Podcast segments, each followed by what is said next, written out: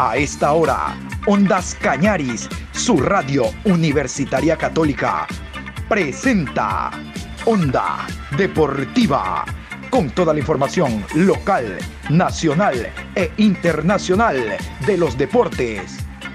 Comenzamos.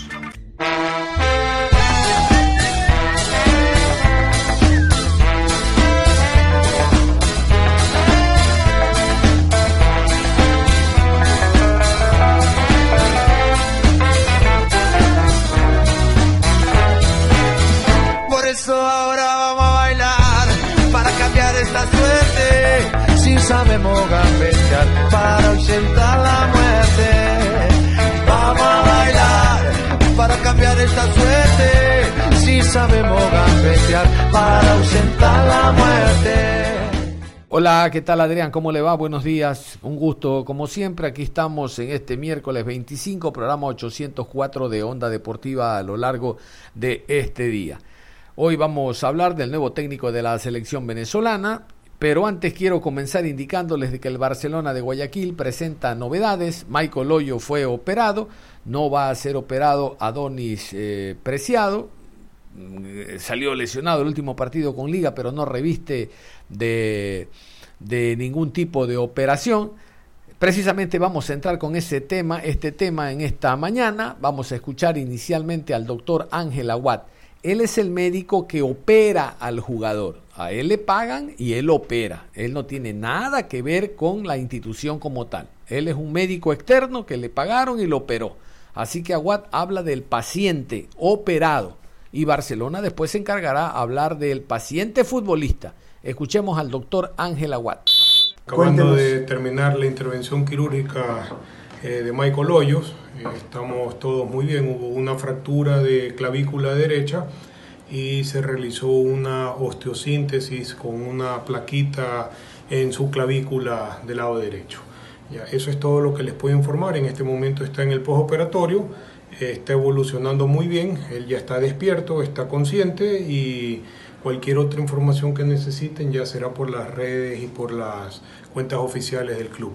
¿Cuánto tiempo podría ser más o menos la recuperación, doctor? Cualquier otra información directamente tiene que darla ya el médico del club y ellos son los que tienen que, que ya conversar con ustedes oficialmente. ¿ya? Lo que a mí me corresponde es la parte médica.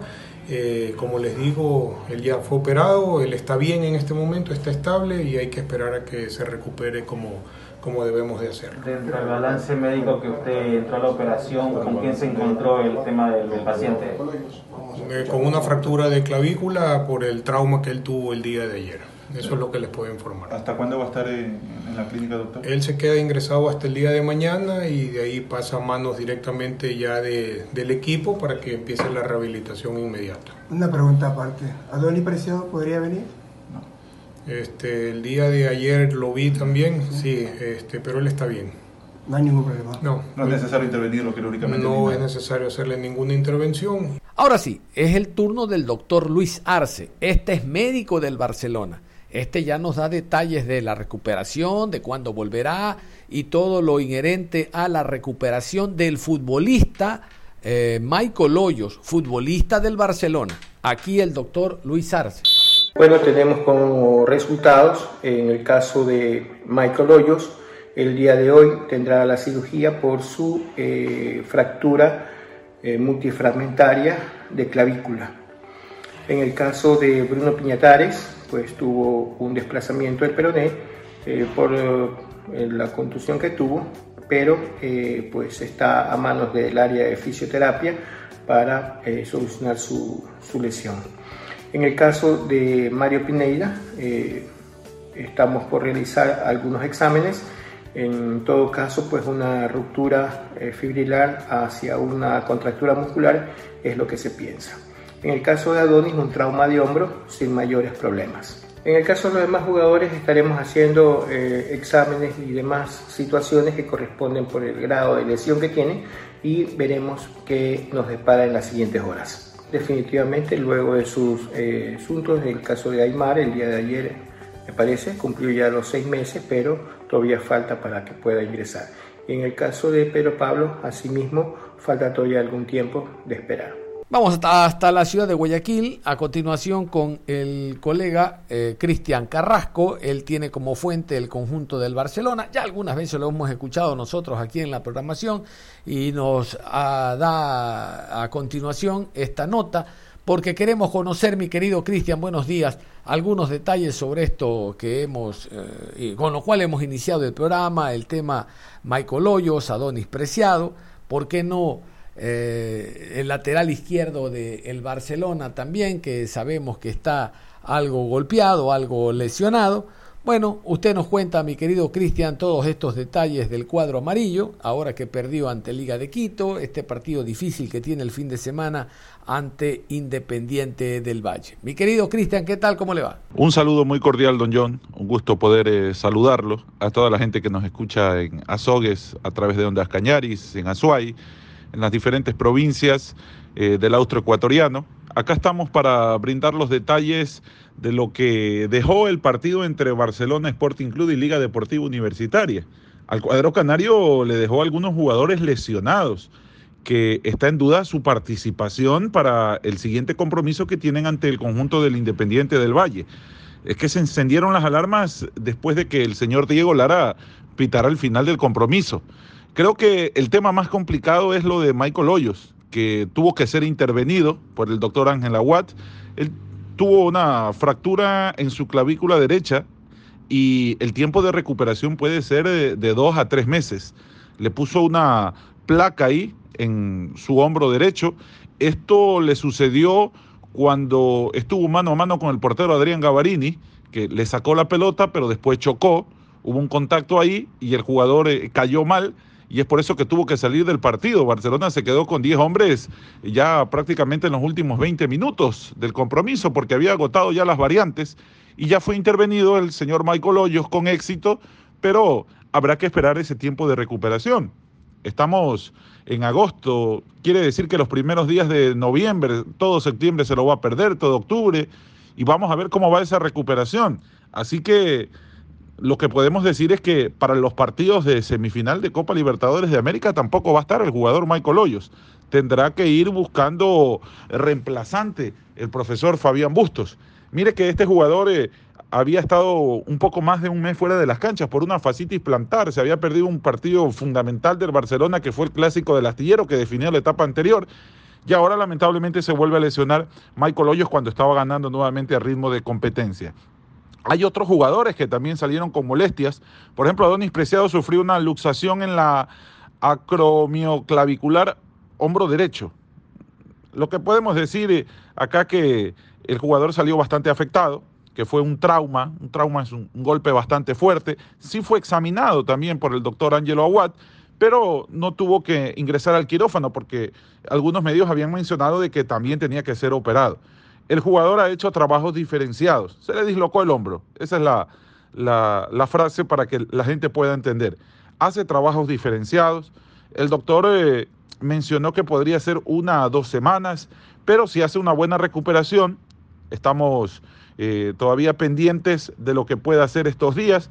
Hay alguna posibilidad y la idea que tienen es de que pueda llegar en el compromiso ante Independiente. Sigue siendo duda, eso lo vamos a saber en las últimas horas de esta semana si es que puede contar con el jugador Adonis Preciado.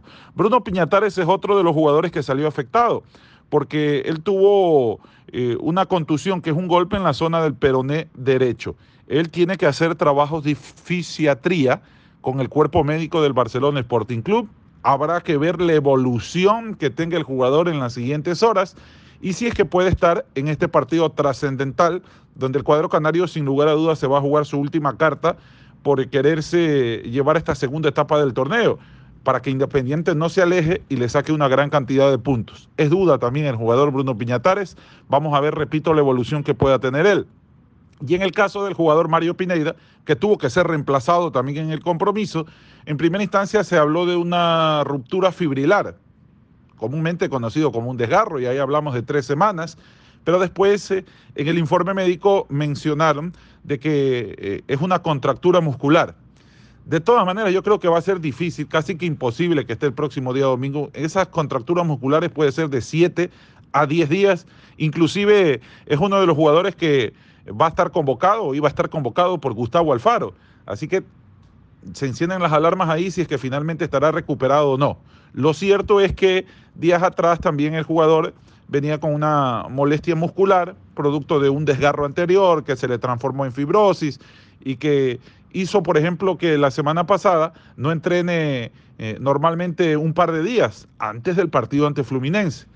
Después eh, se hizo la recuperación del caso, pero ayer por el esfuerzo sintió nuevamente esa molestia muscular y está en duda el jugador Mario Pineida. Vamos a ver, yo creo que es difícil que pueda estar el domingo, tal vez el jugador para ir a la selección tendría muchas más oportunidades, si no ya tendrá que volver eh, eh, para el 12 de septiembre, esa fecha que volvería al torneo Liga Pro para cuando Barcelona le toque enfrentar en condición de local al conjunto del Deportivo Cuenca. Esas son las principales novedades. El cuadro canario ya hizo eh, su entrenamiento post partido ante Liga. Vamos a ver la evolución que tengan estos futbolistas. Michael Hoyo sí está totalmente descartado. Adonis Preciado es duda. Bruno Piñatares también es duda. Y lo de Mario Pineda creo que es prácticamente imposible que pueda estar el próximo día domingo. Eso en cuanto a los detalles, a lo que le puedo contar. Eh, va a permanecer 24 horas en la clínica el jugador Michael Hoyos. Eh, terminó viendo la operación, lo fueron a visitar sus familiares, ya conversó con el médico y habrá que esperar acá el proceso de recuperación, mínimo de dos a tres meses. Todos los organismos no son iguales, habrá que esperar cuánto tiempo le va a costar al jugador ponerse en óptimas condiciones. Así que ese es el detalle, esa es la información y es lo que le puedo contar a usted, mi querido don John, y a todos sus amables oyentes que nos eh, están escuchando. Así que un saludo cordial Gracias por eh, tomarme en cuenta. Así que ese es el reporte que puedo brindar acá desde la ciudad de Guayaquil sobre el Barcelona Sporting Club. Adelante, don John. Onda Deportiva. Si nosotros somos una de las pocas selecciones que todavía no ha dado a conocer la nómina para los partidos de carácter internacional oficial, hablando de la eliminatoria suramericana rumbo a Qatar 2022, hay otros como la selección venezolana que recién han encontrado al nuevo técnico después de la renuncia de José Peseiro. Recuerdan, el día de ayer tuvimos contacto con Venezuela, 14 meses de renta. El tema es que el nuevo técnico Leonardo González, inmediatamente designado, ya dio a conocer la nómina. Les prometo un programa especial el próximo día viernes sobre las distintas nóminas en torno a la fecha de eliminatoria que se va a jugar la próxima semana. Leonardo González fue designado por la Federación eh, Venezolana de Fútbol como nuevo estratega. Se habla de la nueva Federación Venezolana, pero es la misma. Hay una gran cantidad de directivos de la federación anterior. Eh, en términos generales no ha variado mucho el tema y resulta de que ah, por el apuro han contratado a Leonardo González. Ojo, no digo que sea malo Leo González, sino que no reúne las supuestas características que se dijo inicialmente debía tener un técnico de selección, experiencia y sobre todo con un profundo conocimiento y trabajo del fútbol mundial. Eso no lo reúne este señor que tiene como antecedente haber sido futbolista, de la selección venezolana y director técnico de algunos clubes.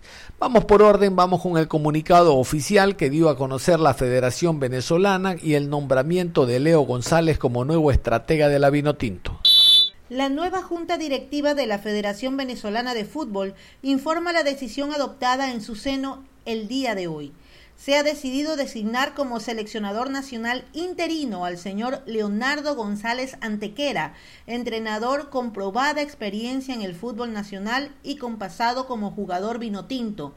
Por tal motivo, asumirá temporalmente el compromiso de dirigir nuestra selección nacional en los partidos concernientes a la próxima triple fecha de las eliminatorias sudamericanas a la Copa Mundial de FIFA Qatar 2022 decisión que obedece a la necesidad de comenzar cuanto antes los trabajos de cara al siguiente partido frente a la selección de Argentina. Estamos trabajando arduamente para anunciar quién será el nuevo seleccionador nacional absoluto con perfil internacional y con quién se iniciará un nuevo proceso de selecciones, información que se dará a conocer a la opinión pública una vez se alcance el acuerdo contractual. En situaciones como estas no se puede hablar de interinazgo o temporalmente. Esta gente demuestra su novatada y les digo por qué. No se puede eh, poner en este manifiesto de que se está trabajando y estudiando un técnico de jerarquía y nivel. Es decir, que este no lo tiene. Un técnico que conozca la problemática del fútbol mundial, que este no lo tiene. ¿A quién han llamado? A un hombre para que apague el incendio. Y si este señor en los tres partidos que tiene, Argentina, Perú es el otro, resulta que hace un gran trabajo, ¿con qué cara lo sacamos? Dos, y si este señor dice, bueno, total, yo soy temporal y yo soy interino, a mí qué diablo, que pase lo que pase. ¿No creen ustedes de que está muy mal redactada este comunicado? Porque no hay ni interinazgo ni temporalidad cuando se está contra el tiempo. Reitero, si hace un gran trabajo, ¿con qué cara lo sacas? Aparte que de las conversaciones que hemos tenido con colegas venezolanos, ya mismo vamos a hacer un contacto, me confirma eh, mi amigo Adrián, sí señor, vamos a tener un contacto ya mismo, sabemos de que así como le deben a Peseiro, si saben ustedes que todavía no le pagan a los jugadores que estuvieron presentes en Copa América. Todavía no les pagan. Si saben ustedes que hay muchos jugadores que van a decir, no, no, no, estoy lesionado, no puedo, no tengo permiso y no van a asistir a la selección, a la convocatoria. Si saben ustedes que hay muchos, muchos jugadores que están en contra de la actual Federación Venezolana de Fútbol, que aparte de Jiménez, que es el presidente, está lleno de unos muchachitos que de esto del el deporte fútbol no conocen, a lo mejor de béisbol, pero de fútbol no, para nada. Entonces, ustedes se dan cuenta la mala redacción de este comunicado cuando se habla de temporal. Temporal, interino. Vuelvo. Y si el hombre gana los tres partidos, ¿cómo lo saco al, al, interino? ¿Y qué responsabilidad le brindo a una persona que le digo, hazte cargo de esto, pero eres interino, eres temporal? Ese hombre no le va a meter ganas. ¿Me confirma? Sí, señor. Vamos a ir entonces con este contacto. Muy bien, nuevamente el contacto es con la República de Venezuela. Vamos a eh, conversar con Javier Escalante, periodista deportivo, que nos va a hablar sobre el reciente nombramiento como director técnico de la selección venezolana de Leo González. Eh, ¿Quién mejor que Javier para que nos cuente detalles y pormenores en torno al tiempo de contrato y a las expectativas que ha generado en la prensa deportiva venezolana la llegada de Leonardo González? Un abrazo, Javier, adelante. Mi querido John Lester, un abrazo para ti, para todos los oyentes, una vez más acá tocando lo que es tendencia en nuestro país, eh, la llegada del nuevo director técnico de la selección nacional, que ha generado todo tipo de comentarios. Por ejemplo, ¿quién fue Leonardo González como jugador? Eh, tuvo participación con dos equipos importantes, Trujillanos y Caracas, que es el equipo que más títulos ha obtenido en el fútbol nacional. Como jugador ganó cosas interesantes. Como director técnico, luego de, dejar de ser jugador, estuvo dirigiendo a un equipo que se llama Trujillanos, al mismo equipo de Lara, obtuvo un par de Copas Venezuela, estuvo en Copa Sudamericana, pero no le fue tan bien es lo que lo meritorio de Leonardo González hasta el momento es haber obtenido dos títulos de Copa Venezuela. Como jugador se le respeta mucho, porque fue un hombre de mucho temple, con mucha dinámica, fuerza, con mucha fundamentación, mucha entrega. Ese fue Leonardo González. Como técnico, muy poco ha ganado, aunque en el fútbol, como le decía anteriormente, eh, mi querido John, ha obtenido dos Copas Venezuela que a su vez da paso a Copa Sudamericana, pero no ha tenido, no ha trascendido, ni tampoco ha ganado títulos en el fútbol de primera división. Hablamos en torneos que lleve a Copa Libertadores de América. Es un técnico serio, joven, pero todavía no tiene eh, ese pergamino que se necesita para ser un estratega y, y tomar decisiones eh, ante una selección nacional, sobre todo con la selección hoy por hoy, que se vive producto de la situación tan complicada que vive en el seno de la Federación Venezolana de Fútbol. Los jugadores deben estar por llegar en estos días. La convocatoria, una primera convocatoria que hizo Peseiro de 50 jugadores, ha sido eliminada totalmente. Ahora se espera por una convocatoria que va a indicar en el día de hoy Leonardo González. Esperaremos a ver a quién convoca, que se dice que son 30 jugadores que va a convocar, ahí en esta oportunidad no son 50, sino 30. Y Bancones va a tener, eh, mi querido John, eh, sobre todo eh, va a, conocer o va a trabajar con jugadores de muchísima experiencia. Ahí donde está el dilema, incluso el comentario de la prensa especializada. ¿Qué van a pensar los jugadores que tienen un camino grande, que han ganado cosas interesantes, que están en equipos interesantes, que hoy por hoy un gran momento, al llegar y conseguir a un técnico que hasta el momento no ha conseguido, meritoriamente no ha tenido en su haber títulos importantes? Entonces hay un dilema, no sé qué puede pasar. Le ha sucedido, por ejemplo, a Noel Chita San Vicente, que fue el técnico, hace el técnico antes de llegar a Dudamel, que ha ganado todo en el fútbol nacional, pero cuando llega a la selección nacional no pasa nada. Lo mismo que Dudamel, técnico joven, eh, técnico que se, como jugador le fue muy bien, pero con técnico no ha ganado absolutamente nada. Cuando llega a la selección nacional se consigue con una situación totalmente diferente y no ha podido cumplir. Entonces son situaciones que lamentablemente han pasado acá en el fútbol de Venezuela, eh, en su mayoría creo que un porcentaje muy alto pensaba que era el profe eh, Richard Páez porque es un emblemático, un hombre muy serio, conoce muy bien la idiosincrasia del futbolista venezolano, pero como acá hay muchos intereses, el tema de los federativos, a última hora tomaron la determinación de que fuera el técnico Leonardo González. Leonardo González, actualmente técnico de Lara, el actual presidente de la Federación Venezolana era el dueño de Lara y por eso seguramente ese acercamiento eh, le permitió eh, llegar fácilmente a la selección nacional y hoy por hoy técnico de la Vinotinto. Panorama muy complicado, John. Creo que me quedo corto. Complicadísimo en la parte meramente deportiva, competitiva y en la parte de estructura que se está viendo la selección nacional y, como decimos acá, un término muy coloquial, de pasapalo, va a jugar tres partidos muy difíciles, primero ante Argentina de local, luego de Perú en Lima y para finalizar ante la selección paraguaya en Asunción del Paraguay y eso pues de verdad pues eh, eh, sin ser pesimista ni nada por el estilo tiene el panorama muy feo nuestra selección nacional. Un abrazo mi querido John Lester. Perfecto y después de escuchar a Javier Escalante Vámonos con este despacho que hemos recogido a través de redes sociales en torno a conocer con mayor detalle quién es Leo González. Leo González, su último partido o uno de los últimos partidos fue ante las selecciones de Argentina y Perú, casualmente con las que va a debutar.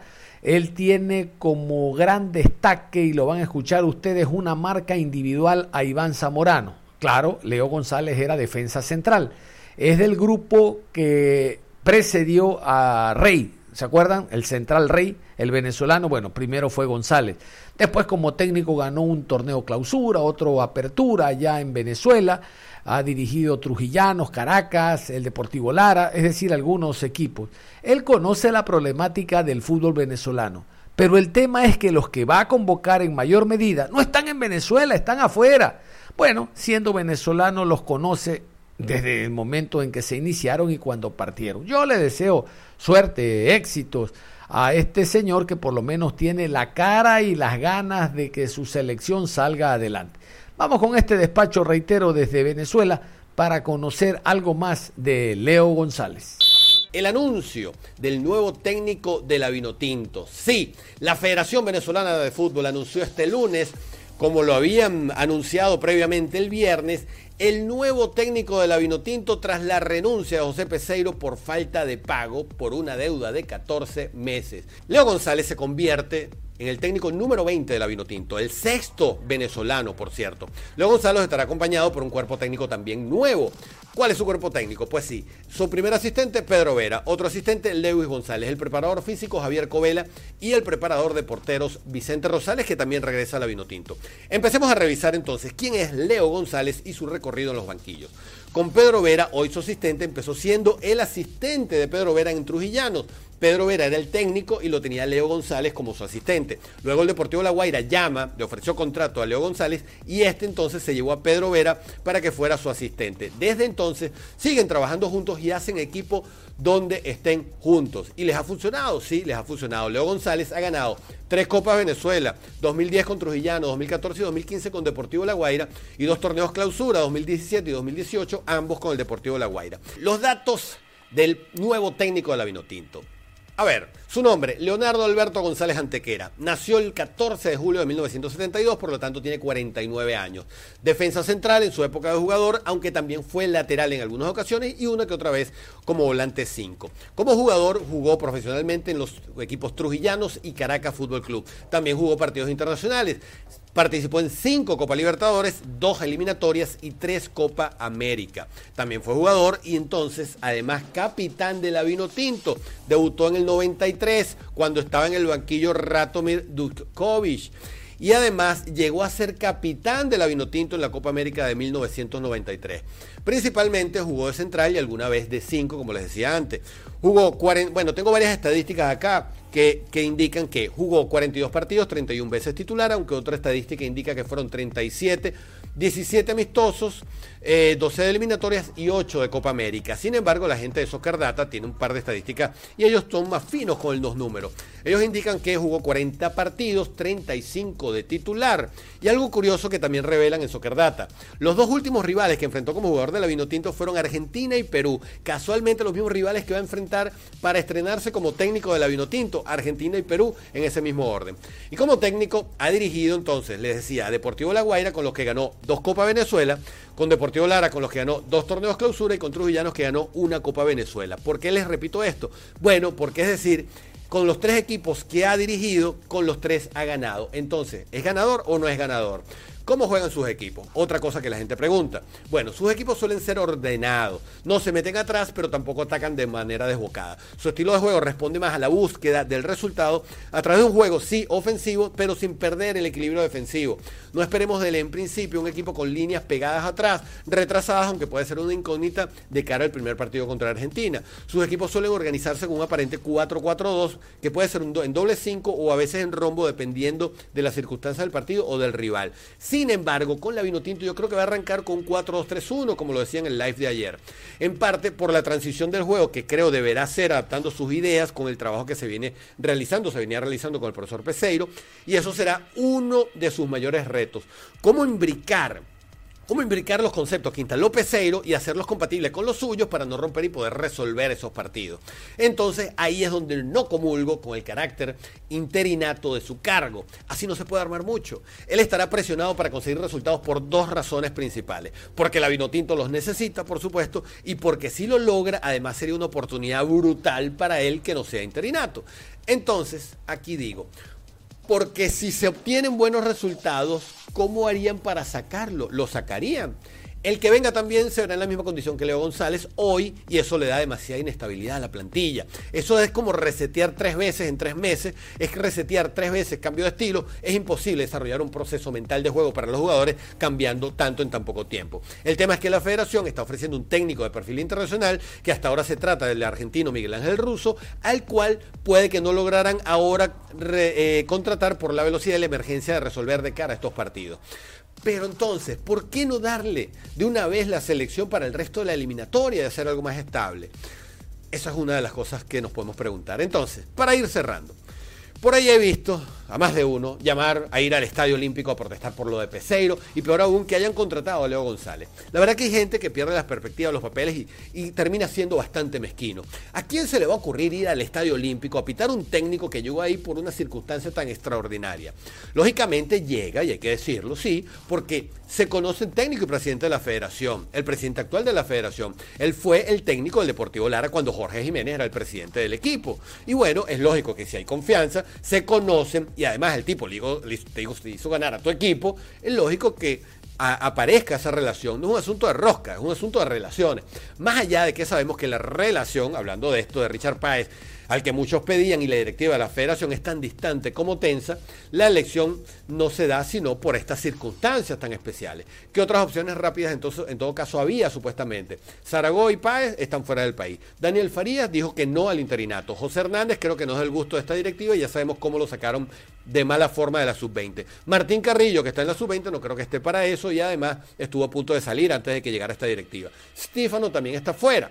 Entonces, Leo González sí, no tiene la experiencia de selección, pero sí tiene experiencia en Copa Libertadores, en Suramericana y conoce el ambiente internacional en Conmebol. Cuando Farías y Páez tomaron, fueron seleccionadores vino tinto, tampoco habían tenido experiencia previa como seleccionadores nacionales. Entonces, ¿Qué toca ahora? ¿Qué es lo que toca ahora? Toca apoyar, es lo que toca en este momento. Porque el éxito de Leo González será el éxito de los jugadores, de la vino tinto y por ende, por supuesto, nos conviene a todos.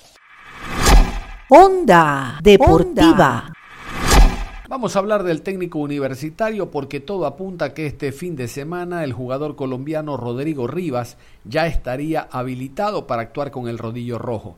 Inscrito y habilitado estaba inicialmente, lo recordarán, para enfrentar al Centro Deportivo Olmedo, pero vino una imposibilidad de jugar por parte de la Real Federación Española, ya que a su representante anterior le debía tres mil dólares algo que debió haberse subsanado si el jugador era honesto y le comentaba a los directivos del técnico universitario de este problema.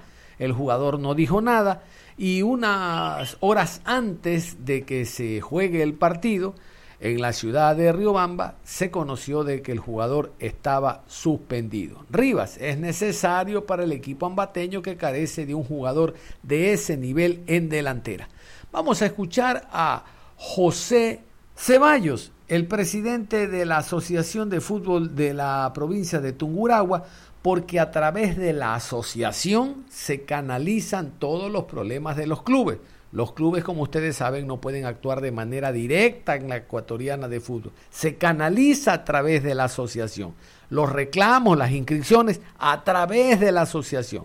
Y él como presidente nos da la versión respecto a la habilitación. Ya mismo será cuestión de horas del jugador Rivas. Lo escuchamos. Se comenzó a trabajar desde el día viernes anterior que llegó esta, esta comunicación de sanción al, jugador. Eh, se hizo la apelación, eh, como era ya fin de semana, y usted sabe las siete horas que, si no me equivoco, es de, eh, de desfase entre Ecuador y España. De todas maneras, ayer apenas dio las nueve de la mañana, nos reunimos con el señor vicepresidente del técnico universitario, el señor Beto Jara, el, jugador, eh, mi persona, nos comunicamos, yo me comuniqué con el abogado Saltos Guale para ver si es que, cómo es la situación, cuánto se va a demorar y si la sanción se le alzaba una vez que se cancelaba, lo que me dijo el, el abogado Santos Guale que enviado e, esa, e, e, ese pago y comunicado a la Federación Española de Fútbol, así como a la FIFA, tendrían que haberle alzado automáticamente. En eso estamos, también se, se comunicó con el doctor Freire, que es el síndico del, técnico universitario, también conversamos, estuvimos reunidos, nos comunicamos con el abogado en Cali de, del, del señor jugador y hemos estado coordinando. Esperemos que hasta el día de hoy, exageradamente mañana, con el pago que ya se ha hecho, que ya se ha enviado de, lo que debía el señor jugador, con incluido las multas y todo, eh, máximo a más tardar el día de mañana, eh, venga la noticia que está alzado la sanción y pueda continuar su en lo deportivo el señor jugador que está contratado por técnico universitario. Nuestras eh, leyes deportivas acá en el Ecuador son un poco diferentes, ¿no? Eh, el método que aplican primero, el, primero que la Cámara de, del jugador, la comisión del jugador, eh, ya da uh, su veredicto que es cancelar el dinero a quien se deba, va la primera que es una multa cuando no ha cancelado luego va otra multa y la tercera aquí en el Ecuador se suspende al jugador, pero si el jugador o la persona que deba eh, tiene un acuerdo con, el, con la persona acreedora o si ya cancela, cancela todo, presenta el documento y automáticamente se le alza la, se le alza la suspensión. En la Federación, eh, la Federación Española de Fútbol, vuéltale a más de eso, que siguieron los tres pasos, el tercer paso, pues sancionarle por tres meses. Por eso se averiguó bien, tanto con el abogado de, de- del jugador en Cali, como con el doctor Santos Guale, si es que nosotros cancelábamos, continuaba la sanción o se le alzaba la sanción a lo que me dijo que con un comunicado a la federación indicando lógicamente con los documentos que se ha llegado a un acuerdo, se ha cancelado y, y comunicándole a la FIFA tiene que alzarle automáticamente la sanción. Eso es lo que lo que nosotros nos hemos averiguado y hemos y hemos estado haciendo al- ayer prácticamente hasta las dos de la tarde todo, de- todos estos papeleos y documentos y enviando a la, a la Federación Española de Fútbol. El señor jugador tiene documentos de, de- de haber llegado a un acuerdo con la persona acreedora eh, de pago por meses, inclusive hay un pago eh, inicial que creo que es de 1.500 euros. Eh, eso, eh, en la apelación eh, adjuntamos todos esos documentos que tenía. Es lamentable porque, bueno, es la mayoría de jugadores que no conocen lo que es la reglamentación y piensan que ya hice un arreglo firmado con la persona acreedora, pero eso tenían que hacer conocer, en este caso, a la Federación Española de Fútbol para que no venga la sanción y ya se ha hecho la apelación con todos esos documentos, me parece que eh, eh, está bien hecha porque eh, ya me han dicho acerca de, hemos enviado a, España y me han dicho también que está muy bien realizada. Esperemos que, que esto salga la sanción, como usted dice, es una incertidumbre, pero esperemos que todo salga bien y, y pueda el jugador prestar su aporte a técnico universitario. Al venir el TMS no tiene ningún problema, por ende el, eh, la Liga Pro le, habilita. Pero al venir antes de un partido, antes de comenzar a el jugador a intervenir en el partido, viene que tiene una sanción. ¿Qué tiene que hacer en este caso? Federación, Liga Pro, decir, señores, de la FIFA hay una hay un impedimento porque por medio del, CTI mismo envían indicando que el jugador estaba tres meses eh, sancionado. Eh, nos mandaron todo el procedimiento que han hecho y entonces no podemos decir no, sino más que apelar. La información deportiva finaliza en este momento. Usted continúa en sintonía de Ondas Cañaris.